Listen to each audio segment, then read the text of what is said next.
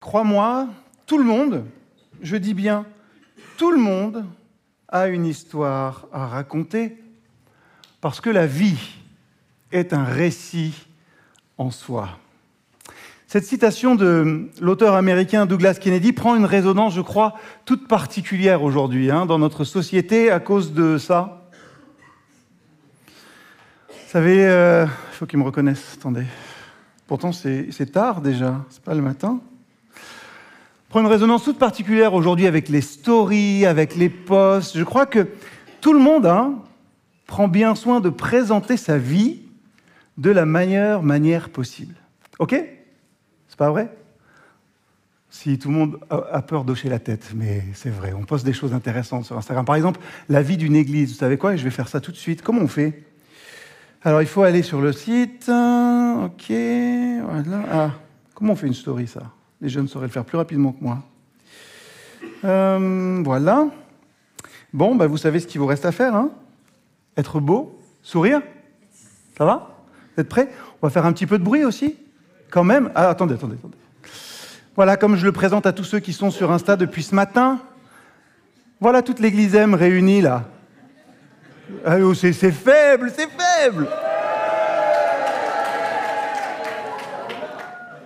Voilà. Et après, pour que tout le monde soit content, vous savez ce qu'on fait? Pour que tout le monde voit bien ce qu'on fait, on met un petit hashtag at église M, évidemment. Et puis on finit en mettant le plus important, si vous ne suivez pas, allez-y, at église M jeunesse. Voilà. Et on poste et on est bon. On aime bien se mettre en scène aujourd'hui, hein, pour toute chose. Aujourd'hui, on met sa vie en scène tout le temps. Qu'on se mette un casque sur la, sur la tête dans la rue, par exemple, ça vous arrive jamais ou ça vous est arrivé peut-être les plus jeunes?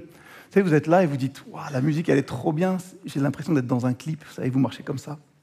Beau gosse et tout, vous imaginez. Euh, ouais, je sais, même Jean-Paul, il, il pense la dernière fois qu'il a fait ça. C'est un fait. Les humains aiment les histoires. Nous sommes nous-mêmes faits d'histoires et de souvenirs. Et je crois que cette attirance pour les histoires est le propre de l'homme. Et Jésus, d'ailleurs, hein, l'avait bien compris, puisqu'il a raconté des tas de petites histoires pour nous faire comprendre de grandes vérités. Alors, il y a un neuroscientifique américain qui s'appelle John Zach, Paul Zach, pardon, John Paul, Paul, Paul Zach. Il a démontré que finalement, les histoires permettent au cerveau de produire deux types d'hormones. Alors, je lis les recherches que j'ai lues, hein, je ne suis pas du tout scientifique. Les deux hormones que peut produire une histoire, l'une est nommée la cortisol, c'est l'hormone du stress, et l'autre, l'ocytocine ou hormone de l'attachement, du bien-être, de l'empathie. Et pour comprendre comment fonctionne notre cerveau, Paul Zach a mené une expérience en invitant des personnes eh bien, à écouter, visualiser une vidéo qui raconte l'histoire de Ben. Vous pouvez retrouver ça sur Internet, il n'y a pas de souci. Et pendant que les gens regardaient cette vidéo, ils observaient ce qui se passait dans le cerveau et les réactions de celui-ci. Et le principal enseignement de cette étude est que pour produire une histoire passionnante, il faut deux critères. Le premier, bah, c'est déjà que l'histoire doit susciter notre intérêt et retenir notre attention. Le deuxième critère, c'est qu'il faut que cette histoire, elle nous transporte dans l'univers des personnages. Autrement dit, le meilleur moyen de capter eh l'attention du public, l'attention des gens à qui vous vous adressez, c'est d'appliquer soigneusement les lois de proximité pour l'inviter à s'identifier tant à l'histoire qu'au personnage et éveiller ainsi sa curiosité. Je ne sais pas vous, je vous raconte ça ce matin, mais moi j'ai trouvé ça super intéressant. Hein. Parce que nous sommes, pour la plupart, et je n'ai pas dit tout le monde. Donc si vous n'êtes pas dans ce la plupart, surtout ne vous offensez pas, ne me jetez pas euh, votre livret ou votre enfant, ça arrive, sur moi. Mais nous sommes pour la plupart paralysés, je crois, à l'idée de parler de Jésus à un étranger, mais pire encore, à nos amis à la rigueur, sur Insta, comme je l'ai fait, c'est facile. Hein. Tout le monde a ce petit pouce levé qui dit God first, vous savez, Dieu en premier dans sa biographie. Tout le monde a ça. C'est pas très engageant, hein. Mais en vrai, La question qui se pose à nous au début de cette campagne, c'est sommes-nous prêts à appliquer les lois de proximité quand il s'agit de notre foi? Vous me direz, parce que vous avez plein d'excuses, mais Jérémie, moi je ne suis pas capable de faire ça. Je n'ai pas fait des études de théologie. Et j'aimerais juste vous dire une chose, il s'agit vraiment, mais vraiment pas de ça. Témoigner de notre foi, il s'agit simplement de nous rapprocher des autres et d'éveiller leur curiosité. En fait, il s'agit juste de raconter notre histoire. Et j'ose espérer que dans notre histoire, eh bien, notre foi est au cœur de celle-ci. Que notre foi n'est pas quelque chose qui se vit en dehors de notre expérience humaine, de notre vie, tout simplement. Notre foi ne peut pas être une part accessoire de notre histoire avec un grand H. C'est le cœur de celle-ci. Et la première grosse question que je vous pose ce matin, c'est est-ce que votre foi rend votre vie passionnante? Et passionnée Grosse question hein, pour commencer cette campagne. Je réfléchissais à cette première prédication et je me disais qu'aujourd'hui, en Église, tous ensemble, on n'a vraiment aucun problème à servir. C'est même quelque chose qu'on aime, hein. servir Dieu et servir les autres. Ça, on n'a pas de problème, on est plutôt fiers de dire oui, tiens, je t'aide à faire ci, je t'aide à faire ça, on vous accueille, tout ce que vous voulez. Je pense quand même qu'on a beaucoup plus de difficultés à parler, simplement, ouvrir notre bouche. Du coup, eh ben, on met, c'est vrai, le relationnel avant toute chose. Il est important pour évangéliser, pardon pour le gros mot qui vous écorche les oreilles, pour témoigner aujourd'hui de bâtir des relations avant de partager l'évangile avec ceux qui sont à côté de nous. Alors, n'allez pas vous méprendre. Hein. Je pense que c'est une très bonne chose, cette manière de faire, que de pouvoir créer du lien et que ce développement est une bonne chose. Mais est-ce que cet objectif, vous savez, créer du lien, servir les autres, Est-ce que cet objectif pourrait nous amener à nous détourner de la proclamation de l'Évangile, de cette bonne nouvelle, de cette histoire du Christ Sauveur qui un jour a bouleversé non seulement l'humanité, c'est général, mais aussi ma vie, votre vie, notre vie, à tous et à toutes, de cette parole car Dieu a tant aimé le monde qu'il a donné son Fils unique afin que quiconque croit en lui ne périsse pas, mais qu'il ait la vie éternelle, de cette parole qui a changé complètement le sens de nos histoires, le cours de nos histoires. L'évangile de Luc et du livre des Actes sont écrits par un même auteur. Et tous les deux sont adressés à un homme du nom de Théophile. Et j'aimerais simplement lire avec vous le premier verset du livre des Actes.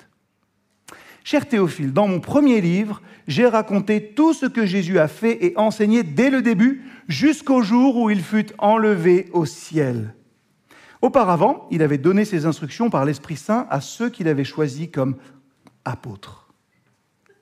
Luc commence par rappeler à Théophile le contenu de son premier écrit, et c'est tout ce que Jésus a commencé à faire, servir, être avec nous, et enseigner. Qu'est-ce que ça nous dit simplement?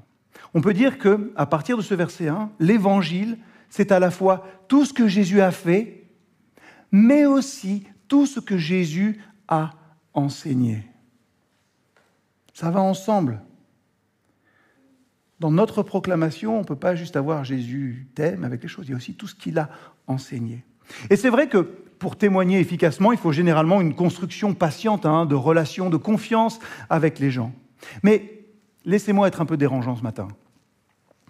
C'est pas du tout ce que je fais d'habitude, mais je sais pas comment je dois prendre des rires, mais c'est bien. Quelque chose ne va pas quand nous pouvons connaître des gens pendant plusieurs mois, voire plusieurs années, et n'avoir jamais parlé de Jésus avec eux. Là encore, vous allez m'objecter, mais Jérémie, c'est facile de dire ça pour toi. Et vous auriez raison. Parce que pour commencer, quand vous commencez à bâtir une relation avec quelqu'un, généralement, et ça m'est arrivé hier encore à une caisse de supermarché, la première chose qu'on vous demande, c'est Et vous faites quoi dans la vie? Bah effectivement, euh, moi je réponds tout de suite, eh ben je suis pasteur. Alors euh, quelquefois, comme la caissière hier, euh, c'est ah mais tiens c'est la première fois que j'en ai un. On ne va pas faire les courses au même endroit, j'ai ma Jean-Pierre et tous les autres pasteurs du, coin. Ou alors il n'y a qu'à moi qu'on a posé la question, mais c'est ça. Ou alors j'ai aussi ah tiens je pensais pas qu'un pasteur ressemblait à ça. Là aussi je ne sais pas comment il faut le prendre, mais ça m'arrive encore aujourd'hui. Mais l'idée, en tout cas, c'est qu'après, la discussion prend toujours, de toute manière, une autre tournure, plus ou moins intéressante selon les personnes et selon les gens. Ce que je fais est connecté à qui je suis, simplement, toujours. Et j'allais dire, heureusement pour moi et heureusement pour vous. Mais c'est moi vous raconter une histoire. Alors, ce n'est pas la mienne, hein. c'est un collègue pasteur américain qui me l'a raconté un jour. Et il m'a dit, il y a quelques temps, quelques mois, j'ai engagé une conversation avec le père d'un des enfants de l'équipe de baseball de mon fils. On a un peu parlé de, tout et de rien, de son travail, de ses enfants, de notre ville, hein, de la communauté. Et je lui ai demandé, pourquoi est-ce que tu as choisi notre ville? Et sa réponse, vous savez ce que c'était? L'Église l'a attiré ici. Il voulait élever sa famille dans une petite ville, choix, avec une bonne Église. Et plusieurs membres de sa famille lui avaient recommandé une église particulière et il a déménagé ici. Alors ce qui était rigolo, c'est que mon collègue me dit juste après, bon, il n'avait aucune idée que moi j'étais pasteur d'une autre église, de cette même ville. Il savait même pas que j'étais chrétien. Et il continue en disant, ce qui m'a frappé, c'est qu'après quelques minutes de conversation, il était clair que ce bonhomme-là, il était croyant. Et que sa foi en Jésus-Christ était au cœur de sa vie. Et il me disait, j'ai repensé à cette euh, conversation plus tard, et je me suis dit, mais en fait, il aurait été impossible qu'on noue une amitié durable et sincère sans parler de Christ. Sa foi, son christianisme était au cœur de son identité, et sa foi ne pouvait pas passer inaperçue ou rester sous silence. Ce que je fais, ce que je vis, ce que je suis est connecté. Tout ça, ça va ensemble. Ce que je fais est connecté à qui je suis. Et pour nouer une amitié, une relation sincère et durable avec quelqu'un, ce que je suis et ce que je crois doit être posé sur la table. Alors, je ne dis pas que toutes vos conversations doivent se terminer par un appel à la conversion. Ce n'est pas du tout le cas. Mais ça m'interroge quand même. Hein. Quand des chrétiens peuvent devenir bons amis avec d'autres personnes sans révéler leur identité la plus profonde, leur foi chrétienne, parce que c'est elle qui molène notre pensée, notre vie, c'est pour ça qu'on fait aussi. Et puis, je me dis aussi, est-ce que attendre trop longtemps, vous savez, pour parler de notre foi, non, non, je vais attendre, il n'est pas encore prêt, n'est pas un petit peu contre-productif? Moi, je me mets à la, à place de la personne à qui j'ai annoncé patiemment, à qui, qui j'ai bâti patiemment une relation de confiance pendant des mois. Et puis un jour, de but en blanc, je vais lui dire Au fait, tu sais, Jésus t'aime. C'est juste, hein Mais comment est-ce qu'il va réagir? Est-ce qu'il ne va pas se sentir un petit peu manipulé? Vous savez, s'il a investi autant de temps avec moi, c'est juste pour arriver à ça? Me dire ça et essayer de me convertir Première réaction possible. Hein. La deuxième, c'est tout simplement, dis donc, il a attendu huit mois pour me dire qu'il était chrétien et que sa foi était importante. Je ne suis pas sûr qu'elle soit si importante que ça, finalement. On s'inquiète toujours, hein, et je crois avec raison, du bon moment pour savoir parler, pour dire notre foi.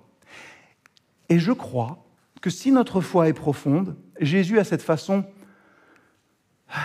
un peu ou complètement miraculeuse de faire une apparition dans la conversation beaucoup plus tôt que ce qu'on pouvait attendre.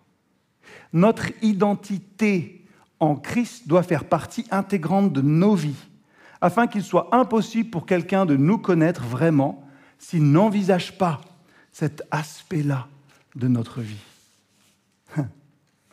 Jésus a cette façon un peu miraculeuse de faire une apparition dans la conversation. Début de la campagne Jump, premier sujet de prière. Peut-être que vous ne savez pas du tout comment parler, comment témoigner, comment dire aux autres que vous êtes chrétien. Eh bien, priez-le. et dit, Seigneur, j'ai besoin de ton intervention un petit peu miraculeuse pour que j'ai une occasion, pour que j'ai une opportunité ou pour que j'ai le courage de le faire. Prenez cette prière avec vous, emportez-la et faites-la. Pendant toute cette campagne, on va parler de quelque chose qui est important pour chacun et chacune d'entre nous, c'est nos histoires. Ne ratez, s'il vous plaît, aucune des méditations du matin sur notre chaîne YouTube. Ce ne sera pas Gemma, ce ne sera pas moi, ce ne sera pas Jean-Pierre, ça va vous changer, vous entendrez vraiment... Je vais dire, vous non, je m'arrête là. Mais on va entendre des récits de vie et des témoignages. C'est quelque chose qui nous tient à cœur, ça, non? C'est quelque chose qui fait ce que nous sommes, nos histoires. Et tout le monde a une histoire à raconter. J'ai une histoire à raconter, vous avez, tout le monde a une histoire à raconter. Nos histoires, c'est ce qui nous rend uniques, c'est ce qui nous rend spéciaux. Sont elles aussi qui nous définissent, qui montrent et qui donnent le sens à notre existence. Quand vous êtes devenu chrétien, si vous l'êtes, Dieu a donné à votre vie une direction nouvelle, mais il vous a donné aussi quelque chose d'autre. Il vous a donné, il m'a donné une mission nouvelle. Et cette mission, elle est unique. C'est glorifier Dieu individuellement, moi, avec ce que je suis, avec mon histoire, avec tout ce que j'ai vécu, et collectivement, nous tous ensemble, avec tous ceux que Christ a appelés. Dans Proverbe 16, verset 4, il est dit, L'Éternel a tout fait pour un but. Ça veut dire que moi j'ai été fait pour un but et vous aussi vous avez été fait pour un but. Et ce qui est incroyable, c'est que Dieu a fixé l'objectif de notre vie avant même notre décence. Éphésiens 2, verset 10 nous dit, en réalité, c'est lui qui nous a fait. Nous avons été créés en Jésus-Christ pour des œuvres bonnes que Dieu a préparées d'avance afin que nous les pratiquions. Souligner, pardon, le préparer d'avance. Dieu a préparé la mission de votre vie avant votre naissance. Or, ultimement, qu'est-ce que Dieu attend de nous? Qu'est-ce que Dieu attend de nous simplement? Dieu attend que nous le glorifions. Et vous voyez que tout fait sens, hein, tout s'emboîte. Accomplir la mission qui concerne ma vie, glorifier Dieu avec ce que je suis, ce que j'ai, mon histoire et ma foi simplement, eh bien ça, ça glorifie Dieu. Et c'est important de le redire. Il ne s'agit pas euh, d'avoir un appel particulier. Il ne s'agit pas d'avoir un ministère visible. Que sais-je? C'est pas à cause de ça que je suis précieux aux yeux de Dieu et pour, son, et pour sa mission. Vous serez peut-être le seul ou la seule chrétien et chrétienne que vos amis rencontreront dans votre vie, dans leur vie. Pensez à ça, pensez à ça et que cela nous motive pour donner et répandre cette bonne nouvelle. La première tâche de ma vie, c'est d'accomplir ma mission. Jean, Jésus a dit en Jean 17, verset 4, J'ai révélé ta gloire sur la terre en terminant ce que tu m'avais donné à faire. Et la Bible hein, dit aussi que euh, ce qui est important, c'est d'accomplir avec joie la course, le ministère que le Seigneur Jésus a confié, annoncer la bonne nouvelle de la grâce de Dieu. Voilà ce que nous devons Et on peut remplir cette mission-là. Chacun et chacune d'entre nous peut être un vecteur de grâce parce que Dieu nous a donné les moyens de la vivre. On a été créé pour quatre raisons. Et il faut les vivre pleinement hein, pour réussir à aller et à témoigner de la grâce de Dieu. Première chose, être certain que nous avons été créés pour avoir une relation avec Dieu. Genèse 1, verset 27, Faisons l'homme à notre image. Nous avons incroyablement la possibilité de communiquer avec Dieu parce qu'on a été créé à son image. On a donc aussi une conscience morale, on a donc aussi la liberté de choisir notre comportement. Et plus important, hein, nous avons la possibilité de dialoguer avec Dieu. Je ne sais pas où vous en êtes aussi hein, dans votre vie de prière, peut-être. On l'a dit il y a quelque temps, je crois que c'est même moi qui l'ai dit. Hein. Prier, c'est simplement dialoguer. C'est très simple, ça peut prendre 20 secondes. Vous avez des exemples dans la Bible pour l'apprendre. Je ne sais pas où vous en êtes dans votre vie de prière, peut-être que vous n'êtes pas encore au point où il faut témoigner, mais vous en êtes certainement au point où vous devez reprendre peut-être un dialogue avec Dieu, ou discuter simplement avec lui et prier pour ces miracles qui sont là. Nous sommes faits pour avoir une relation avec Dieu. En lui, Dieu nous a choisis avant la création du monde pour que nous soyons saints et sans défaut devant lui. Éphésiens 1. Dans son amour, il nous a prédestinés à être ses enfants adoptifs par Jésus-Christ. Incroyable. Alors que nous, notre relation avec Dieu est parfois là, parfois là, parfois entrecoupée. Des fois, je suis bien dans sa volonté, des fois, je suis très très loin. Je zigzague autour de la ligne qu'il m'a donnée. Dieu, lui, veut une relation durable et constante avec chacun et chacune d'entre nous. Et ça, ça montre toute la valeur que nous avons aux yeux de Dieu. C'est important aujourd'hui, où euh, la valeur est par, se montre par bien d'autres choses extérieures, de dire que notre valeur, elle est ultimement dans les yeux de celui qui nous a créés, Dieu. Deuxième chose que la Bible dit, c'est que nous avons été créés pour être semblables au Christ. Il y a un verset qui va s'afficher, verset de Romains 8, verset 28. La Bible enseigne que... Je m'arrête, je vous raconte une autre histoire, puisque c'est la journée. Ma fille Charlotte avait un professeur des écoles il y a quelques temps, et je me souviens d'une réunion de parents-professeurs. Euh, je ne sais plus en quelle classe c'était, ça devait être en CE1, je crois je ne sais pas à un moment pourquoi il nous a sorti ça, mais il a dit, euh, d'un air un peu hautain, il a dit, vous savez, euh, ils vont vous parler souvent de nous et tout ça, et puis ils prennent tout ce qu'on dit parce que, vous savez, on est un peu les dieux des enfants. J'avais jamais entendu ça. je ne sais pas si les professeurs dans la salle vont trouver ça bon, mais en tout cas, c'est ce que j'ai entendu. J'ai envie de dire, ça va, les chevilles, euh, tranquille. On a un peu rigolé avec Virginie en rentrant à la maison. La réalité, c'est que nous ne serons jamais Dieu, ni Dieu, mais nous pouvons avoir le caractère de Dieu. C'est-à-dire que nous pouvons avoir dans nos vies la joie, la paix, l'amour, et pour le témoignage, la patience de Dieu. C'est ce à quoi Dieu nous destine, être semblable à lui, la paix, la joie, l'amour, la patience. Quatre éléments essentiels dans notre vie de témoin. Troisième chose, nous avons été créés pour servir les objectifs de Dieu. C'est encore cette parole d'Éphésiens 2, verset 10. Hein. Lui qui nous a fait, nous avons été créés pour des bonnes œuvres que Dieu a préparées d'avance afin que nous les pratiquions. Je ne développe pas plus ça. Et enfin, la Bible dit que nous avons été créés pour vivre combien de temps? 70 ans? 80 Ah ben mince, la réponse est déjà affichée. Je remercie Martin qui fait toujours un boulot fantastique à l'affichage. Super Martin. Mais vraiment, hein, vous pouvez l'applaudir, c'est super pour toutes les équipes qui projettent. Nous avons été créés pour vivre éternellement. Un jour, mon corps va être usé. Ça commence. Un jour, mon cœur va s'arrêter. Mais ce ne sera pas la fin de mon existence. Elle va continuer. Ma vie a une garantie éternelle. Nous avons été créés pour vivre éternellement. Si on comprend ce que ça veut dire vraiment, alors ça doit avoir un effet bouleversant sur la façon dont nous vivons notre histoire et aussi dont nous la racontons. Soyez fiers, soyez heureux de ce que vous vivez. Toutes les histoires sont dignes d'être racontées. Toutes les histoires de rencontres avec Dieu sont dignes d'être racontées. Quand on comprend que tout ne s'arrête pas au monde qu'on connaît, eh ben, les choses qui peuvent nous paraître super importantes, et je pense qu'on aura plein d'échos de ça dans les témoignages, paraissent beaucoup moins importantes.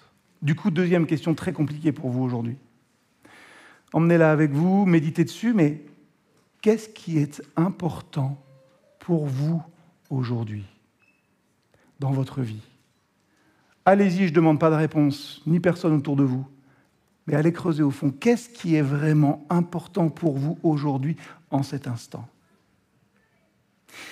La mission que nous avons, elle n'est pas facile et c'est simplement finalement aller à la suite de Jésus-Christ, aller à la suite et continuer la mission qu'il a commencée sur notre terre. Je vais vous donner euh, quelque chose qui peut vous aider peut-être. C'est bien d'avoir des petits tips un peu pratiques quelquefois, mais pour qu'est-ce que Jésus est venu faire sur terre finalement un petit peu plus précisément? Bien sûr, nous sauver, etc. Mais on voit aussi clairement ce que Jésus est venu faire. Dieu est venu chercher et sauver les perdus. Première chose dire la vérité, briller dans la nuit du monde et dire au monde la bonne nouvelle du royaume de Dieu. Voilà notre mission simple, annoncer la grâce, le salut, être une petite lumière dans les nuits autour de nous et dire la bonne nouvelle du royaume de Dieu. Tout le reste après, c'est accessoire et vous avez plein de manières de vivre ce témoignage-là. Là aussi, vous allez me dire, oui, bah, c'est super, euh, Jérémie, mais ça, c'était la mission du Christ. Hein. mais moi, si je veux être semblable au Christ, ma mission doit inclure la sienne. Si je veux être comme Jésus, ce qui est l'objectif de sa vie doit être l'objectif de la mienne. Jean 17, Jésus demande à son Père, comme tu m'as envoyé dans le monde, je les ai moi-même envoyés dans le monde. Vous voulez faire plaisir à Christ dans votre vie? Personne ne répond oui. Oui Moi, c'est ce que je veux et ça me terrifie parce que, alors, Jésus s'attend à ce qu'on poursuive sa mission. Il ne s'agit ni d'une option, ni d'une suggestion, ni d'une possible idée hein, qui pourrait euh, prendre notre plat, un petit peu de place dans notre emploi du temps, mais il s'agit d'un commandement. Si vous êtes chrétien, poursuivre la mission de Christ est un commandement. Et quand Jésus-Christ était sur la terre, il avait un corps physique. Il était présent en un endroit, en un instant. Et tout ce que Dieu a fait, il l'a fait au travers de Jésus-Christ, de son corps physique. Aujourd'hui, Jésus n'est pas physiquement sur terre il est présent spirituellement dans un corps spirituel. Et je suis désolé, ce n'est pas mon style, mais je pose beaucoup de questions aujourd'hui. Mais comment s'appelle ce corps spirituel aujourd'hui? Saint-Esprit, ouais. Et l'Église. L'Église. Et où est l'Église en ce moment? Vous pouvez dire là, ouais, il y en a qui font des cercles et tout, mais bien sûr, l'Église est là. L'Église est là où sont les chrétiens. Quand Jésus était sur terre, il était à un seul endroit. Aujourd'hui, Jésus est présent dans un corps spirituel qui est partout sur terre. En fait, il peut être à plus d'endroits à la fois car il n'est pas limité par ce corps matériel, il est présent dans un corps spirituel et ce corps spirituel, c'est vous, c'est moi, c'est nous. Nous sommes le corps du Christ. Jésus a dit, une, il a dit plus qu'une chose importante, mais une chose importante, c'est tellement importante qu'il l'a répété cinq fois. Ce sont les paroles d'envoi en mission. Il y a cinq paroles. Une en Matthieu, une en Marc, une en Luc, une en Jean et une dans Actes. Je vais vous en lire juste une, hein. celle de Matthieu. Allez donc, faites de toutes les nations des disciples, baptisez-les au nom du Père, du Fils, du Saint-Esprit, enseignez-leur à mettre en pratique tout ce que je vous ai prescrit, et moi je suis avec vous tous les jours jusqu'à la fin du monde. Jésus le dit cinq fois, de cinq manières différentes, et dans cinq contextes différents. C'est comme si Jésus vous disait, vous avez compris là?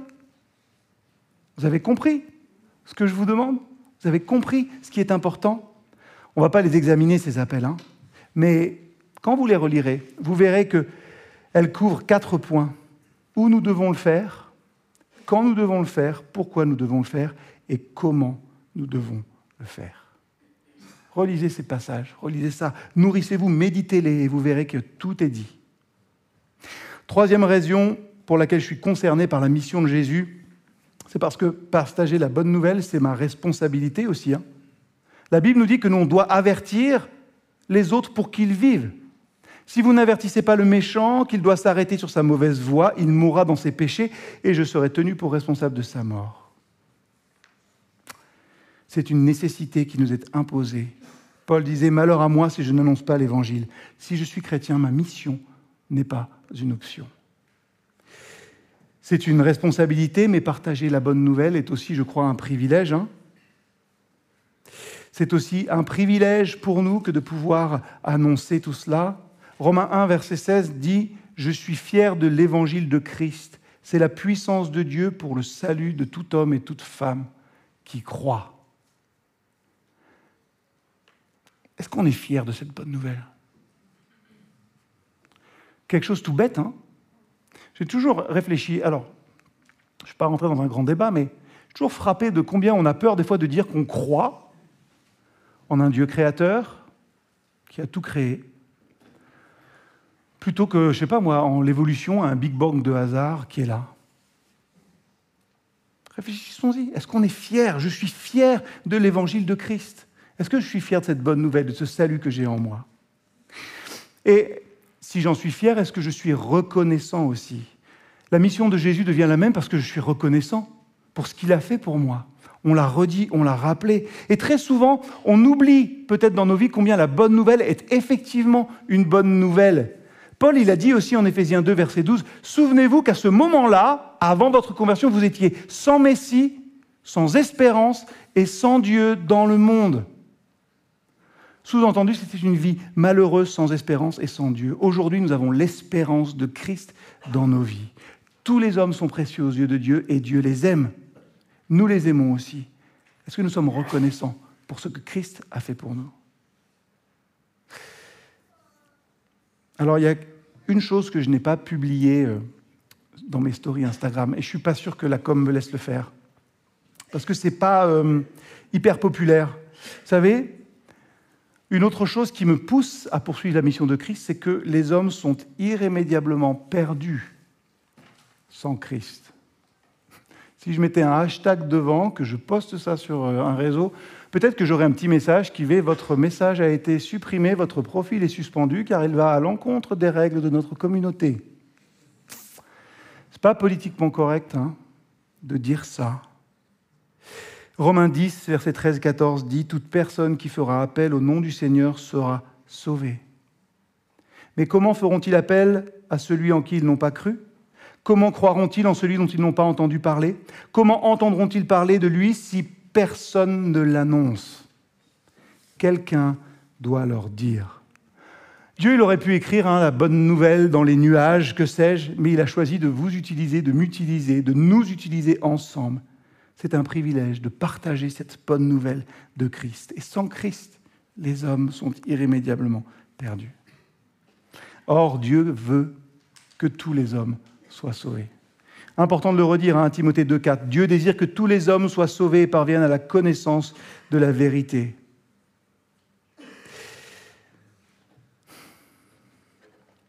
Ça va votre vie? De but en blanc, là, oui, ça va, vous êtes heureux? Vous dites, j'espère que ça va durer encore longtemps C'est là où on arrive à un point compliqué, c'est que, vous savez, euh, à un moment, ça va s'arrêter, cette réalité-là. Hein. on l'a dit avant, ça va être éternel, notre vie. Alors, je ne veux pas vous embêter, mais j'espère que vous espérez aussi ce qu'il va y avoir après. Que vous vous réjouissez peut-être plus encore que ce qu'il va y avoir, qu'il y a maintenant. Je vous dis ça parce que la décision de Dieu concernant la fin des temps dépend de la façon dont nous accomplissons notre mission. Le froid. Intéressant de voir que Jésus est très clair sur son retour. Hein. Cette bonne nouvelle du royaume sera proclamée dans le monde entier pour servir de témoignage à toutes les nations. Matthieu 24, verset 14. Et les disciples, hein, ils lui ont demandé à Jésus, quand est-ce que tu vas revenir, Seigneur? Ils voulaient savoir. Et en acte 1, Jésus répond, ce n'est pas à vous de connaître le temps ou les moments que le Père a fixés de sa propre autorité.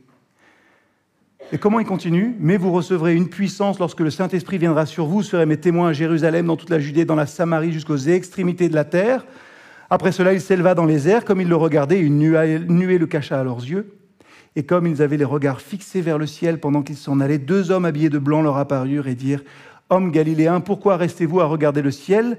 Ce Jésus qui a été enlevé du ciel au milieu de vous reviendra de la même manière que vous l'avez vu aller au ciel. C'est très profond. Regardez que quand les disciples lui demandent quand il reviendra, il répond Ça ne vous regarde pas.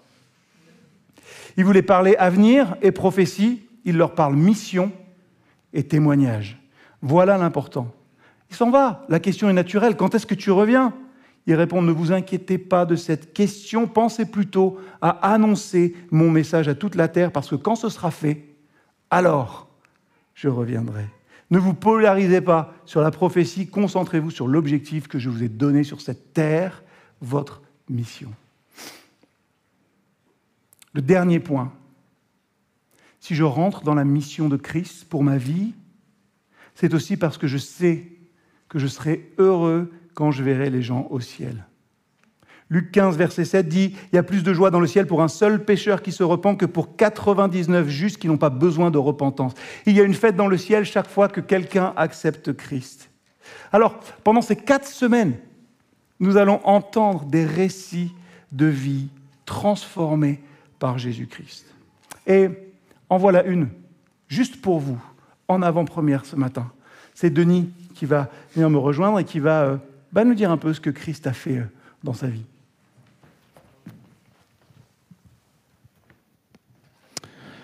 Bonjour à tous et à toutes. Si je me présente euh, aujourd'hui devant vous, c'est que je n'ai pas vraiment eu le choix. Ça commence fort. J'ai fait un pacte avec Dieu, je vous laisse imaginer qui a gagné. Donc me voilà sur cette scène et je vais vous partager quelques moments de ma vie. Je suis alsacien et j'ai grandi dans une famille chrétienne et on allait tous les dimanches matin à l'église à 8h30. L'église durait une heure et était 100% en allemand. Il y avait des gens qui avaient un certain âge qui ne parlaient pas bien le français, donc en allemand. Les chants et les prédications. Certaines prédications étaient même très longues, pouvaient, durer jusqu'à 40 minutes. Euh, alors que je deviens adolescent, je me suis découvert une passion pour le handball et j'ai eu l'occasion d'évoluer en national et, et j'ai eu des déplacements plus ou moins lointains. Ceci étant, papa me disait toujours, dimanche matin, 8h on se lève, 8h30 on est à l'église. Donc vous comprenez que ça ne me remplissait pas forcément de joie de, me lever le matin euh, quand on est rentré tard, ou plutôt tôt, et euh, d'aller à l'église. C'est aussi à ce moment-là que je me suis forgé euh, l'opinion que la foi chrétienne est, à mon sens, fermée et que l'Église est assez austère. Je me suis marié en 99, j'ai eu deux beaux enfants qu'on a présentés à Dieu. En 2005, j'ai eu l'opportunité d'aller travailler en Allemagne, où j'ai été cadre commercial à l'export. J'ai beaucoup voyagé en Afrique et au Moyen-Orient, et j'ai très bien gagné ma vie. Par contre, je ne me sentais pas à ma place. En 2016, mon épouse m'annonce qu'elle souhaite faire un break, alors qu'il me semblait avoir tout fait pour lui rendre la vie agréable, et j'ai eu un sentiment d'injustice. On a tant bien que mal repris le cours de notre vie. 2018 a été une année plutôt compliquée. Après avoir donné 21 ans de ma vie à mon employeur, je me suis positionné contre lui. Ni d'une ni de deux, me voilà licencié. J'ai été meurtri par, sa façon d'agir. J'avais un énorme sentiment d'injustice. En novembre 2018, nous sommes venus nous installer dans la Drôme, où j'ai démarré une nouvelle activité dans une société de la région. Me revoilà reparti dans les avions, à voyager en Afrique, Malgré tout cela, je ne me sentais toujours pas à ma place. C'est à cette époque, sous l'impulsion de Catherine et de Jean-Christophe, que je commence à fréquenter l'église M. J'y allais de temps en temps et j'ai découvert que l'église pouvait ne pas être austère. En 2022, je décide de quitter mon job en demandant une rupture conventionnelle. J'ai profité de cette période sans emploi pour réaliser un vieux rêve. Je suis parti en moto pendant six semaines tout seul. J'ai parcouru la France, j'ai fait 7000 km pour revenir à mes origines en Alsace, où j'avais l'intention de passer trois semaines avec ma famille. Le lendemain de mon arrivée en Alsace, mon épouse m'annonce qu'elle me quitte. Autant vous dire, même si notre relation était devenue compliquée depuis 2016, que cette annonce m'a dévasté. 25 ans de vie commune, 23 ans de mariage, balayés en quelques minutes. Je me suis dit, ce n'est pas juste, je ne mérite pas ça. À mon retour dans la Drôme, en juillet, j'ai euh, résilié le bail de la maison où nous habitions. Pour résumer, me voilà donc sans emploi, séparé avec un divorce en perspective, sans logement. Là, je pense que j'ai touché le fond. C'est alors que je me suis rappelé que Dieu existe. J'ai repris le chemin de l'église M. J'ai également commencé à prier tous les jours et c'était à ce moment-là que j'ai fait un pacte avec Dieu. Seigneur, tu connais mes souffrances. Aide-moi à trouver mon équilibre, ma place. Aide-moi à trouver un logement. Aide-moi à trouver un travail. Aide-moi à faire une belle rencontre qui me permettra de croire à nouveau en la vie. Dimanche après dimanche, les prédications semblaient m'être directement adressées. J'en garde trois en mémoire. Jean-Pierre, lors d'une prédication, nous a dit patience, lâcher prise, recevoir. Oui, pour recevoir, il faut être patient et lâcher prise. Jérémie nous a partagé des moments terribles où Dieu a rasé des villages entiers, incluant hommes, femmes et enfants. Jérémie a terminé sa prédication sur ces mots. Dieu est juste. Malgré les turbulences, les obstacles et les épreuves qui peuvent nous être infligées, Dieu agit dans notre intérêt, même si nous n'en comprenons pas toujours les raisons. Gemma a évoqué le mot heureux, qui veut également dire en marche en hébreu. Alors, oui, Mettons-nous en marche pour suivre le Seigneur. Dieu m'a montré sa grandeur. Même si tout n'est pas accompli, Dieu m'a accordé un toit. Dieu m'a mis sur, euh, mis sur ma route une personne extraordinaire. Je suis toujours sans emploi, mais j'ai confiance en le chemin qu'il trace pour moi. Aujourd'hui, je me présente devant vous comme je suis. Bien que nous soyons tous égaux, nous sommes tous différents. Notre approche de la foi, de comment nous la vivons, nous est propre. Ce n'est pas parce que je porte un gilet en cuir, des bagues aux doigts, que je suis tatoué, que cela fait de moi un mauvais chrétien. Regardons plus loin, cultivons nos différences, car Dieu est juste, Dieu est big, bienveillant, intelligent et généreux. Merci Seigneur d'avoir accepté mon pacte. Merci Seigneur de m'avoir donné cette chance de partager avec vous mon expérience.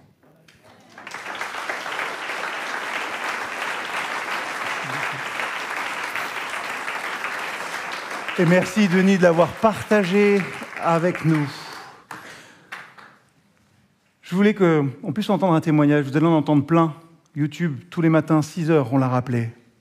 Parce qu'il est important de nous rappeler que nos histoires, elles ne sont pas simplement destinées à être gardées pour nous. Hein. Elles ne sont pas là pour ça. Elles sont destinées à être partagées et qui sait, à inspirer et à apporter espoir et encouragement par le récit de notre rencontre et de ce que Christ fait dans nos vies.